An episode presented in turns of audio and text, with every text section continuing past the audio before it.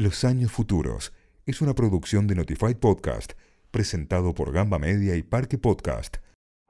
Creo que como padre soy una persona que le va a sembrar muchísima confusión eh, a su hijo si lo tuviera que definir de alguna manera. Me divierte mucho, mucho ser padre, mucho. Me parece una tarea espectacular y bueno, creo que eso es un gran cambio generacional. Se llama Eduardo Jiménez Fite, pero lo conocemos simplemente como Eddie Fite. Recomponer un poco eso, viste, eh, sencillamente los vínculos de los padres con los hijos y que los hombres se tomen un poco más en serio el valor de la procreación, creo que eso ya es un montón. Tiene 34 años, es escritor y periodista. Comenzó su carrera a los 15 años como cronista de la revista cultural Andar La Negra y desde entonces no paró. Pasó por la redacción de Diario Clarín, escribió para suplementos culturales, produjo documentales, hizo radio, podcast y televisión. Mi nombre es Cayo Lambert y los invito a mirar un rato por la ventana de los años futuros.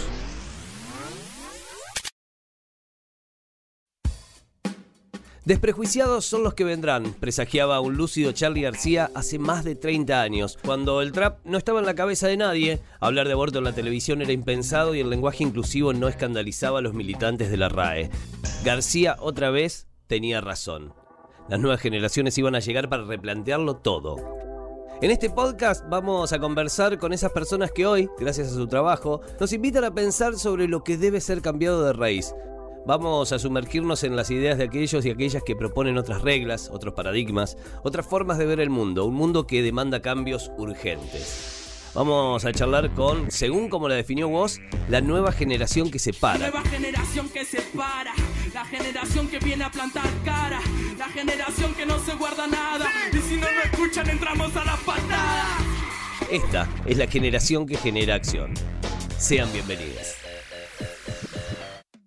Edifite, ¿cómo va? Buen día, ¿todo bien? Buen día, buenas tardes, buenas noches, depende del momento de, cada persona que esté del otro lado. Hace algún tiempo, junto a sus amigos, formó Nadie, su propia productora audiovisual. Además, profundizó su vínculo con la literatura y publicó Los escoltas y el secreto plan del peronismo para viajar en el tiempo, su cuarto y último libro. ¿Estás laburando con tu productora? Laboralmente sí, ya medio independizado, que era uno de los objetivos que me había puesto hace ya casi dos o tres años algo que pensé que obviamente iba a ser mucho más fácil de lo que terminó siendo, pero que bueno, que empecé como una especie de proceso de, desprenderme de ciertos vínculos en mi vida, no porque me hicieran mal, sino porque necesitaba otra cosa. Eh, en principio, desprenderme de la relación laboral que tenía con, el canal, porque sentía que, bueno, que había hecho todo lo que podía hacer ahí adentro, por un lado, y de hecho lo estoy terminando recién ahora. Yo dejé de ir al canal en junio de 2018, si no me equivoco, quedó de Barrio 3 este programa de, comida que hago en el que, en el que salgo a comer por distintos restaurantes, que se grabó el año pasado, y este año queda la última temporada, eh, que es de Barrio 4, y viene a ser mi último trabajo adentro del canal, ya estando afuera, viste, en esta situación como medio de transición. También, imagino yo, nunca me gusta cerrar las puertas a nada, pero por lo menos, bueno, entornarla por un tiempo, que es esta cosa de, de aparecer frente a cámara, que es algo a lo que le empecé a escapar desde hace, sí, tres años justo, y empezar a pararme en mi lugar de productor con mi productora, una productora independiente que se llama Nadie, y estoy llevando ese plano también a la mayor cantidad de lugares a donde puedo, ahora en vistas y en camino de, publicar mi, primera novela, que vendría a ser mi tercer libro, también habiendo dejado Editorial Planeta, y pasando una editorial vecina tuya ahí, coterránea, con, con Editorial Nudista, de ahí de, de Córdoba, una editorial que, me encanta, que admiro su catálogo, los escritores y escritoras que tiene ahí. Y bueno, mi primera novela va a salir con ellos. Y también forma parte de, bueno, de esta salida de, la vida corporativa, que creo que me ha venido muy bien eh, en el plano literario, en el periodístico, en el cinematográfico, con mi película, con nuestra película que vamos a estar terminando pronto también este año, con las demoras de la pandemia. Y bueno, viste, como eh, en esa de de explorar mucho qué se puede hacer más en soledad y en, otra libertad. ¿no? Por ahí en soledad no tanto porque sigo trabajando en equipo, pero bueno, con un equipo que, en el que nos elegimos mutuamente todos los que formamos parte de él y eso es importante. ¿viste? Por ahí cuando uno entra en una empresa no tiene siempre la posibilidad o el privilegio de elegir el equipo que lo va a acompañar. Y bueno, la vida independiente tiene esa cosa preciosa, a pesar de muchas dificultades, de, de poder tener la posibilidad de elegir de los equipos de los que uno participa o incluso de armarlos. Así que ando chocho, sin romantizarlo, porque por supuesto todos los y las independientes sabemos las complicaciones que tiene, más en tiempos como los que corren. Pero bueno, no, creo que no, me está quitando, no le está quitando potencia al baile eh, el contexto. A Eddie la zona de confort no le sienta nada bien. En su momento de mayor exposición, abandonó el multimedio más grande del país para apostar a múltiples proyectos independientes. Si hay algo que lo destaca, es su versatilidad. Sé que es algo muy característico mío, porque incluso muchas veces sé que por ahí para la gente que me contrata em, es una de las cosas a considerar, que yo por ahí soy medio de volar y de tocar no rápido, pero bueno, de hacer las cosas, de, cerrar los proyectos y, arrancar con, algo nuevo. Lo único que, persigo o que empecé a perseguir a medida que me fui poniendo más grande, creo que es la salud mental. Es algo en lo que reparo mucho. Soy hijo de un padre que se suicidó, una persona que padeció la depresión toda su vida. Comprendí la complejidad de, de la depresión como enfermedad, conviviendo con él mucho tiempo y tratando de entender qué era lo que le pasaba a la cabeza y llegando a comprender el suicidio a la perfección, habiéndolo perdonado también.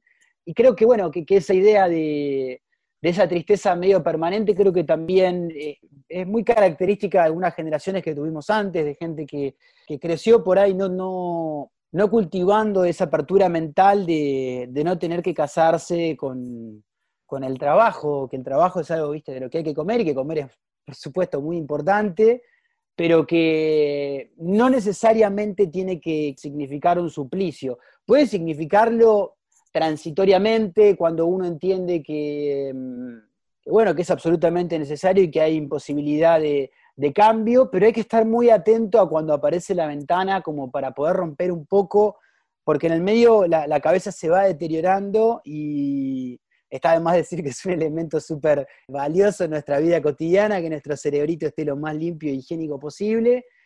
Y creo que habiendo visto muy de cerca las decisiones que, tomó mi viejo y cómo las fue llevando y, cómo se fue profundizando la depresión y, cómo fue terminando efectivamente en un suicidio, creo que entendí mucho, viste, su cárcel. Y creo que uno en el fondo medio que va entrando en esa y, viste, vas como cerrando acá, cerrando allá, cerrando allá. Y bueno, y llega un momento en el que estás medio, medio Solari, ¿viste? Te armaste como ese muro pink floydiano mm. alrededor. Y bueno, yo ando muy atento a no ir tirando ladrillos alrededor mío. ¿Viste? Como que construyo las cosas desde afuera. Porque por ahí a veces uno no se da cuenta y cuando terminás, viste, te hiciste las cuatro paredes de techo y quedaste ahí. Y cuando veo que la casita está terminada, viste, vamos al lado. Claro. Em, es algo que, me, me, ha salido medio natural, que me inculcó mucho mi viejo. No quiero ser muy papá, mamá, muy freudiano, psicoanalista, pero tengo muchos años de psicoanálisis encima. Y bueno, este es un proceso que también se, me fomentó mucho porque él era consciente de lo que atravesaba y siempre me alertó el camino que no tenía que tomar. Por eso es un poco ulterior la reflexión y me voy muy para mis adentros, pero te aseguro que mm, tiene que ver con eso, que todas las relaciones cuando van acumulando historia, y las, hablo de las profesionales, no solamente las personales, se empiezan a volver más condicionantes. Y bueno, que cuando uno quiere crear, viste, por ahí lo más lindo, crear suena como palabras mayores, pero la verdad es que es eso lo que, lo que me gusta hacer. Tiene que andar lo más limpio posible, ¿viste? minoritariamente condicionado que se pueda. Así que bueno, voy tratando de, hacer esto y es algo que, me cuesta, que me sale caro, que lo padezco por momentos y que después hay otros en los que digo, qué bueno. y que garpan mucho todo lo anterior. Sí, sí, sí, es como el Tetris, ¿viste? Que en el Tetris los errores se acumulan, se acumulan, se acumulan, se acumulan, y de repente, bueno, vas metiendo y se van borrando las fichas y de repente estás como en blanco para tirar todo lo que, lo que tenés ahí adentro. Y bueno, esa filosofía del Tetris la cuido mucho. Eddie representa muy bien a una generación que piensa al trabajo de manera distinta. Una generación más acostumbrada al error y a los cambios sobre la marcha, que se permite cuestionar los compromisos para toda la vida. Su experiencia reafirma la necesidad de volver a pensar los paradigmas heredados para hacer un camino propio. Yo creo que vivimos una época que tiene un olor muy particular a fin de algo, como que ya han pasado varias generaciones de la generación X, como se le llamó a esa de los 70 para acá, que venimos de una serie de, de antepasados, por decirlo de alguna manera, que ya tenían este trasfondo del casamiento con los compromisos y del camino tomado es el que se tomó y no hay tiempo para perder ni mariconear, entre muchas comillas lo digo. Como bueno, no patalees y metele, viste, no pierdas tiempo con eso. Después pasamos a una generación que se rebeló un poco contra eso, pero en una postura media boluda, viste, medio autodestructiva, medio de, sentir que la forma de, de, rebeldía era como autodestruyéndose y que eso era como comunicarle algo al sistema. Después el sistema se fagocitó esa rebeldía y entraron por ahí un poco estas nuevas generaciones, como la nuestra, y una posterior, que bueno, se le, se le denomina Z, son muertos chicos que nacieron desde el, desde el 2000 para acá, ya casi absolutamente digitales, que ya llegan este, a, este mundo medio para una especie de epílogo. Como que hay una novela que ya se contó y hay un quilombo muy grande y, y, viste, no sé, yo me acuerdo el año pasado tuve como una alarma muy fuerte de, de, imágenes tremendas. Obviamente que siempre hay muchas, si vos ves de los plásticos en, en el océano y lo que pasa ahí, a, me acuerdo de los incendios en Australia, que veías los gráficos y las fotos satelitales de el 80% de la vida salvaje australiana cocinada, onda, cocinada, ¿entendés? Esos bichos hermosos que nosotros crecimos viendo en los dibujitos animados, tipo el koala, ¿viste? No sé qué, calcinado, abrazado a una viste palmera que ya no existe más, y un esqueleto con la carne cocida de, loco, me, me cocinó la humanidad. Es como que te empieza, o sea, eh, a los que tenemos nuestra edad nos cocina la infancia, es como que es tan fuerte todo lo que estamos atravesando a nivel climatológico, ambiental, social, en términos de salud, con la pandemia, que es algo que no esperábamos, y vemos las ferias, de, eh, no estoy haciendo un discurso, un discurso vegano porque no lo soy, pero hay mucho de esta, de esta juventud con estas tendencias más sustentables, vegetarianas, veganas, o friendly con el ambiente, de un montón de cuestiones vinculadas a la finitud de la humanidad y que estamos en, una, en un punto de no retorno, que estos pibes lo tienen muy masticado, y creo que también va de la mano con, y en el medio del fin de todo este mundo, o de, viste, un gol en el último minuto que podemos llegar a meter todavía, pero que estamos, ya pasaron los 90, estamos también nosotros, y bueno, también hay que apelar a una especie de rescate personal,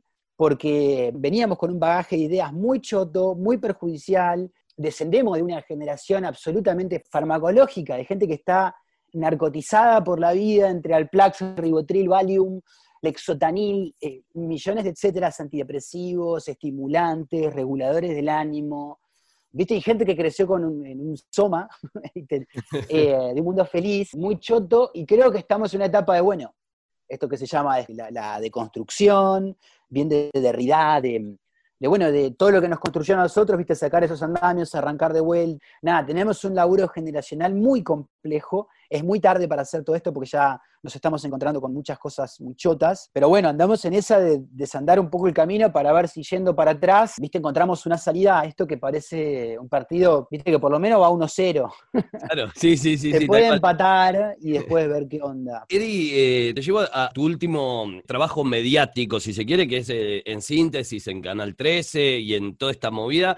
Me da la sensación de que te hinchó un poco las pelotas ser el raro, entre comillas, el tatuado de la tele, el que el joven raro tatuado que tiene que venir a hablarnos de tecnología o que viene a plantear temas que la señora o el señor Sí.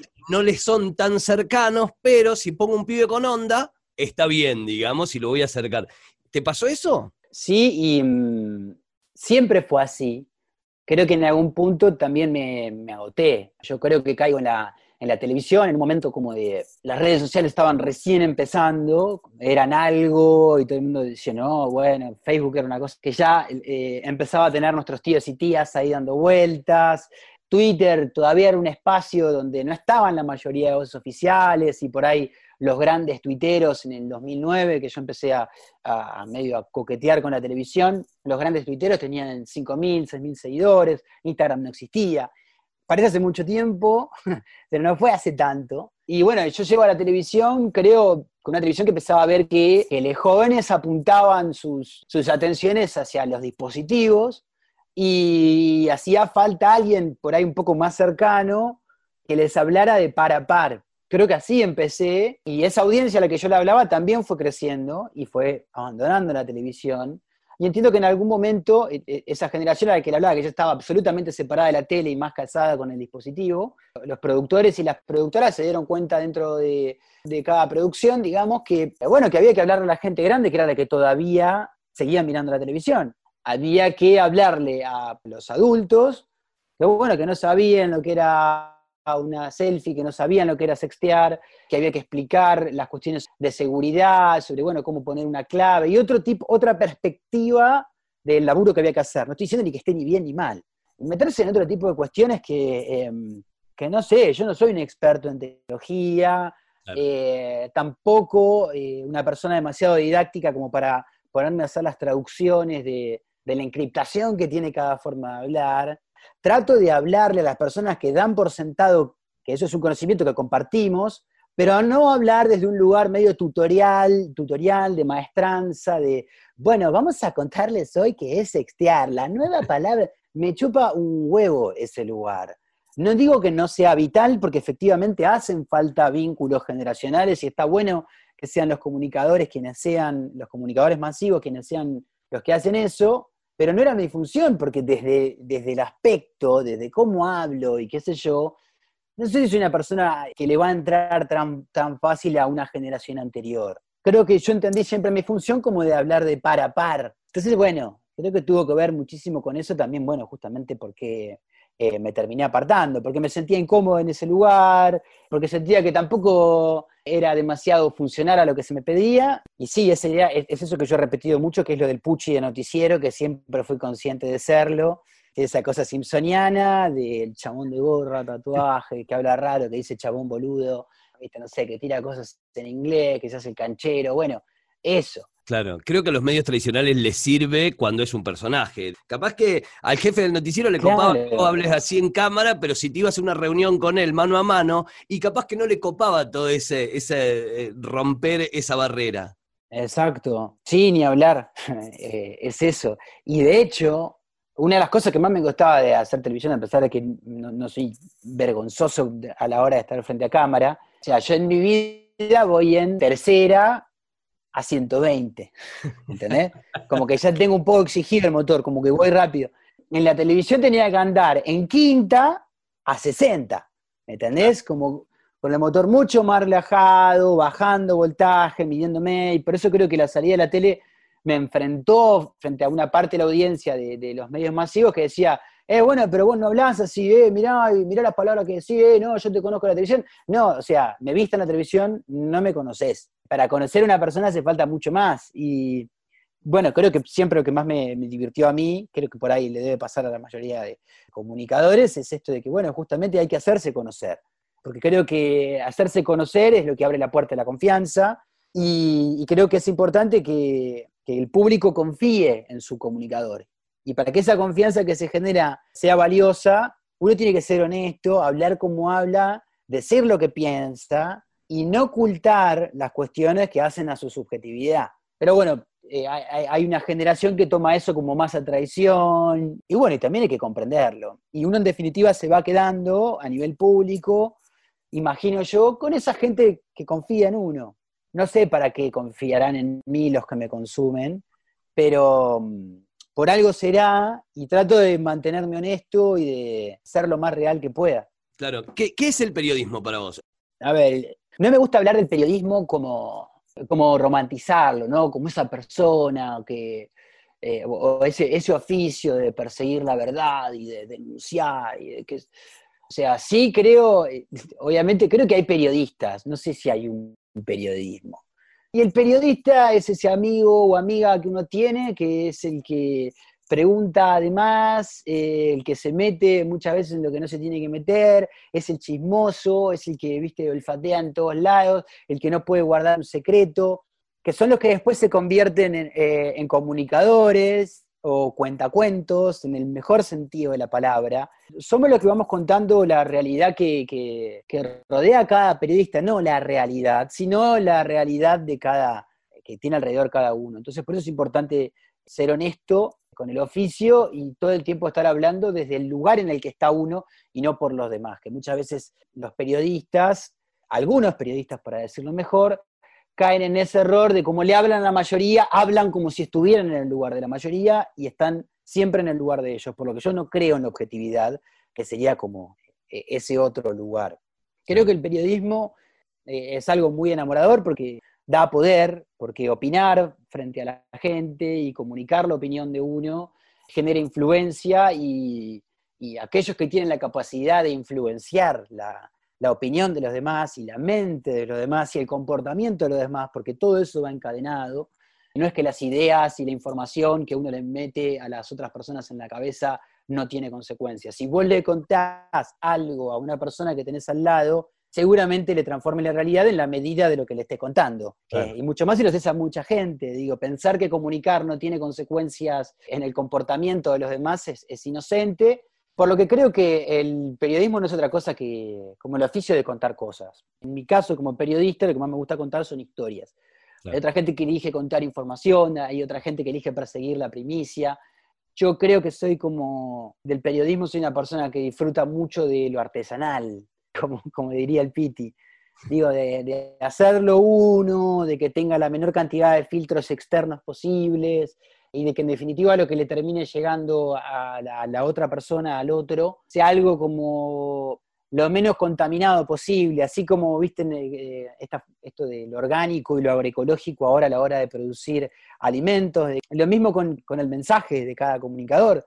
Digo, el mensaje tiene que tener la menor cantidad de agrotóxicos posible, como para que a la hora de consumirlo, viste, sea como lo más saludable. Claro. Em, siempre tuve esa mentalidad de trabajar las cosas como, como una pyme. Después hay otros que eligen ser eslabones de la gran industria y ponerse ahí a, ¿viste? a poner ¿viste? su partecita adentro del proceso. Yo no digo que eso sea menos honesto, digo que es eso, que es una gran cadena y que hay que estar atento qué es lo que está haciendo la gran cadena, porque sí es verdad, vos estás poniendo este eslabón, pero ¿qué estás armando? ¿Tenés idea cuáles son las intenciones de eso que estás armando?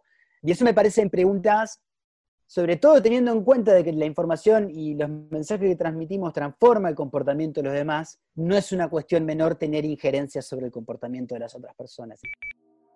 ¿Cómo educar a un hijo en un mundo de cambios tan vertiginosos como el que estamos viviendo? Para Eddie, la respuesta también está en romper esquemas, salir de los mandatos para abrir puertas y transmitir el uso responsable de la libertad, como él mismo dice. La paternidad vista como un camino de aprendizaje mutuo y muy divertido, hay una cosa que me, dejó, bueno, justamente mi viejo también, que valoro mucho y trato de replicar, que es el tratar de transmitir el uso responsable de la libertad. Dejar las cosas abiertas a que suceda lo que, lo que tenga que suceder y que uno mismo, a través de la propia experiencia, del ensayo y del error, vaya viendo qué se puede hacer y qué no, y qué está bien y qué está mal.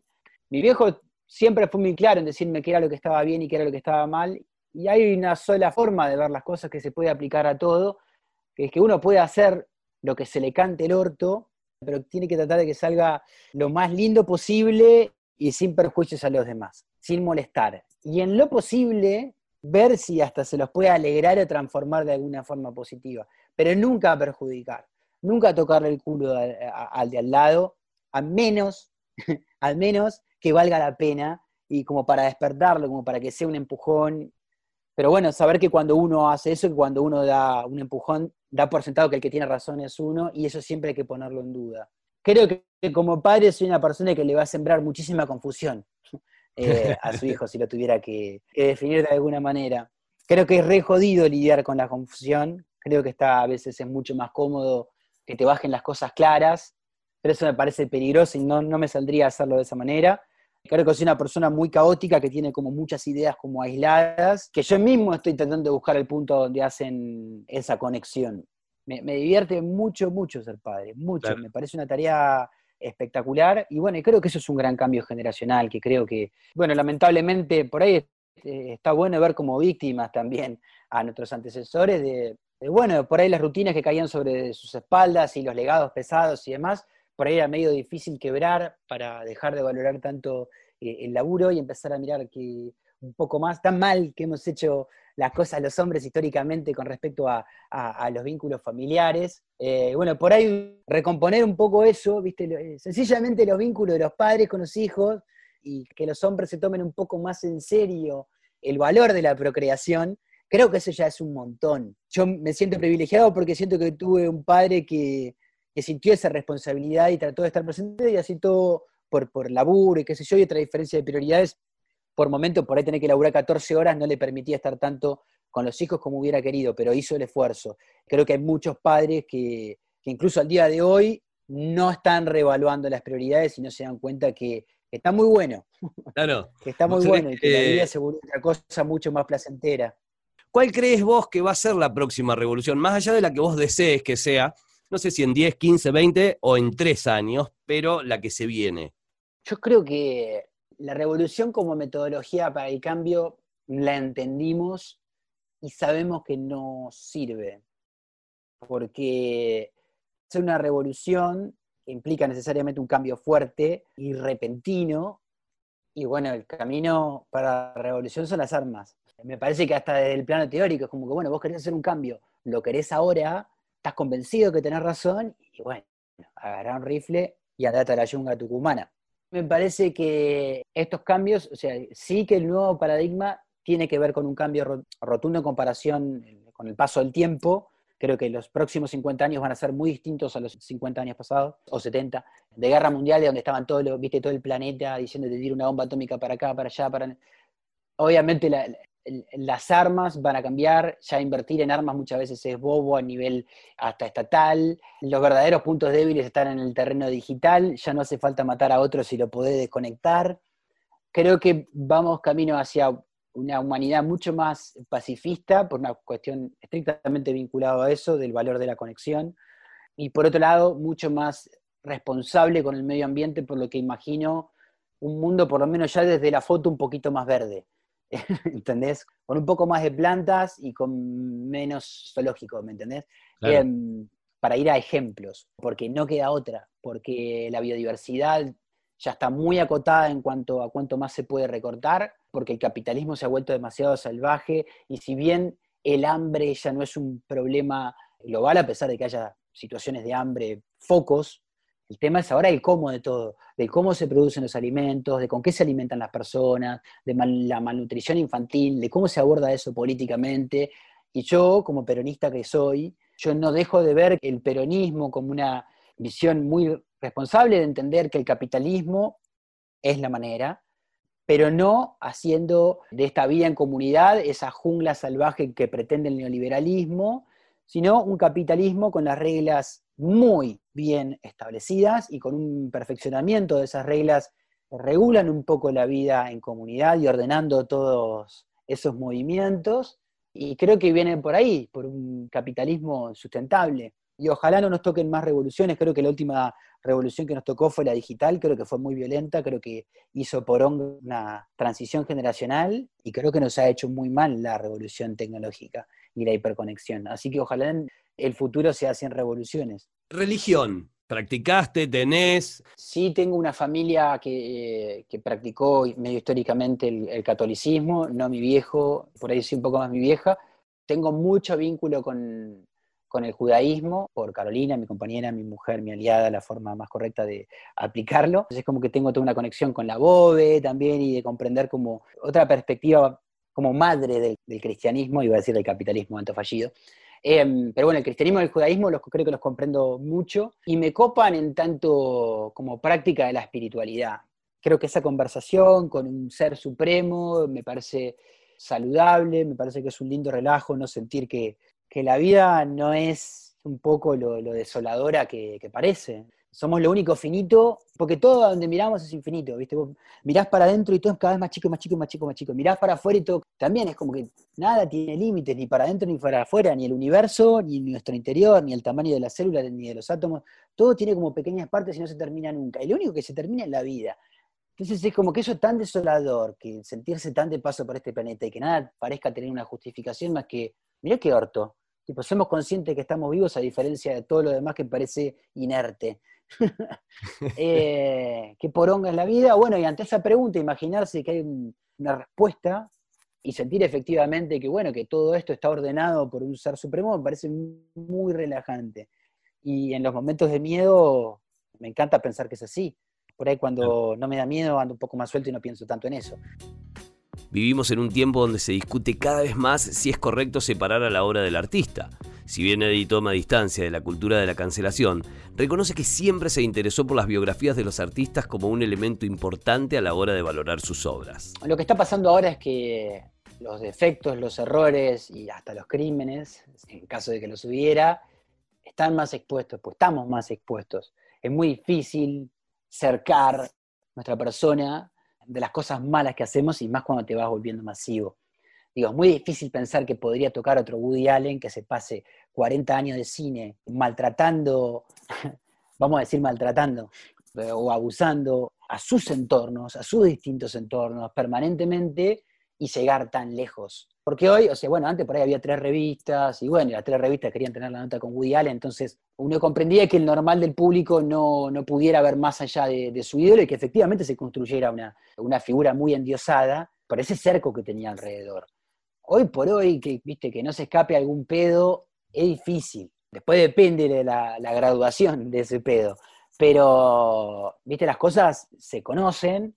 Y bueno, y efectivamente por ahí los que van trascendiendo, y eso me parece interesante, más allá de que uno después puede terminar asumiendo los errores, hay un poco más de espacio, por suerte, para las buenas personas, que no solamente hay que ser bueno en lo suyo, sino que hay que ser una buena persona, hay que perjudicar poco al resto, no se está pidiendo demasiado. Y perjudicar poco, no digo no perjudicar, porque bueno, todos, viste, en el fondo eh, nos puede pasar. Y en ese sentido siempre he sido, he admirado mucho a las personas erráticas, lo que siempre nombré como gente rota, ¿viste? Gente que ya se asume de determinada manera y que, bueno, y que lamentablemente va avisando a veces de cómo es. Entonces vos ya sabés con lo que te vas a encontrar, o no te sorprenden ciertas actitudes, o aplaudís todo. Por lo que siempre fui cuidadoso con, con mis ídolos, siempre tuve como mucho, mucha precaución a la hora de empezar a enamorarme de cualquier comunicador o comunicadora y de sus ideas. Che, bueno, y siempre la biografía me pareció muy importante. Esa excusa de la separación del artista y de su obra obviamente funciona para lo puramente estético, pero la estética no es la única evaluación del arte. Para mí el arte se juzga de muchas maneras y en ellas importa mucho lo biográfico. Y bueno, y después si justificas la obra con lo biográfico, ahí ya es otro quilombo, se empiezan ese tipo de discusiones. Pero he visto envejecer mal eh, un montón, pero a veces ya te lo esperabas. Tipo, si vos mirás la película de Woody Allen, por ejemplo, sí, che, siempre jode con lo mismo este tipo. Claro, tipo, no puede ser. Y bueno, y después termina siendo, eh, no sé, eh, Louis C.K., me acuerdo ahora un ejemplo choto de un comediante, monologuista, guionista, director, que tenía series muy buenas, siempre lo mismo. Y yo decía, bueno, pero ¿hasta qué punto el, chiste no es verdad? querés la respuesta de Louis C.K., ahí está, ahí está. Claro. Es un buen ejemplo. Eddie, gracias, gracias de verdad por, por, estos minutos, por esta charla, muchísimas gracias por, por cómo te abriste también. La verdad, eh, me quedo encantado, como siempre. No, un placer, un placer, Cayo, siempre charlar con vos, así que nada, quedamos en contacto a ver si la próxima vez que hablamos, esta vez sí, terminó este quilombo de COVID. Los Años Futuros es un podcast de Notify en coproducción con Parque Podcast. Pueden escuchar todos los capítulos en Spotify y suscribirse al canal para enterarse cuando salgan nuevos episodios. También pueden buscarnos en Instagram como arroba notifyok y arroba parquepodcast para encontrar más contenidos. Mi nombre es Cayo Lamberti, me buscan como arroba Cayo Lamberti y los despido. Gracias por compartir. Hasta la próxima.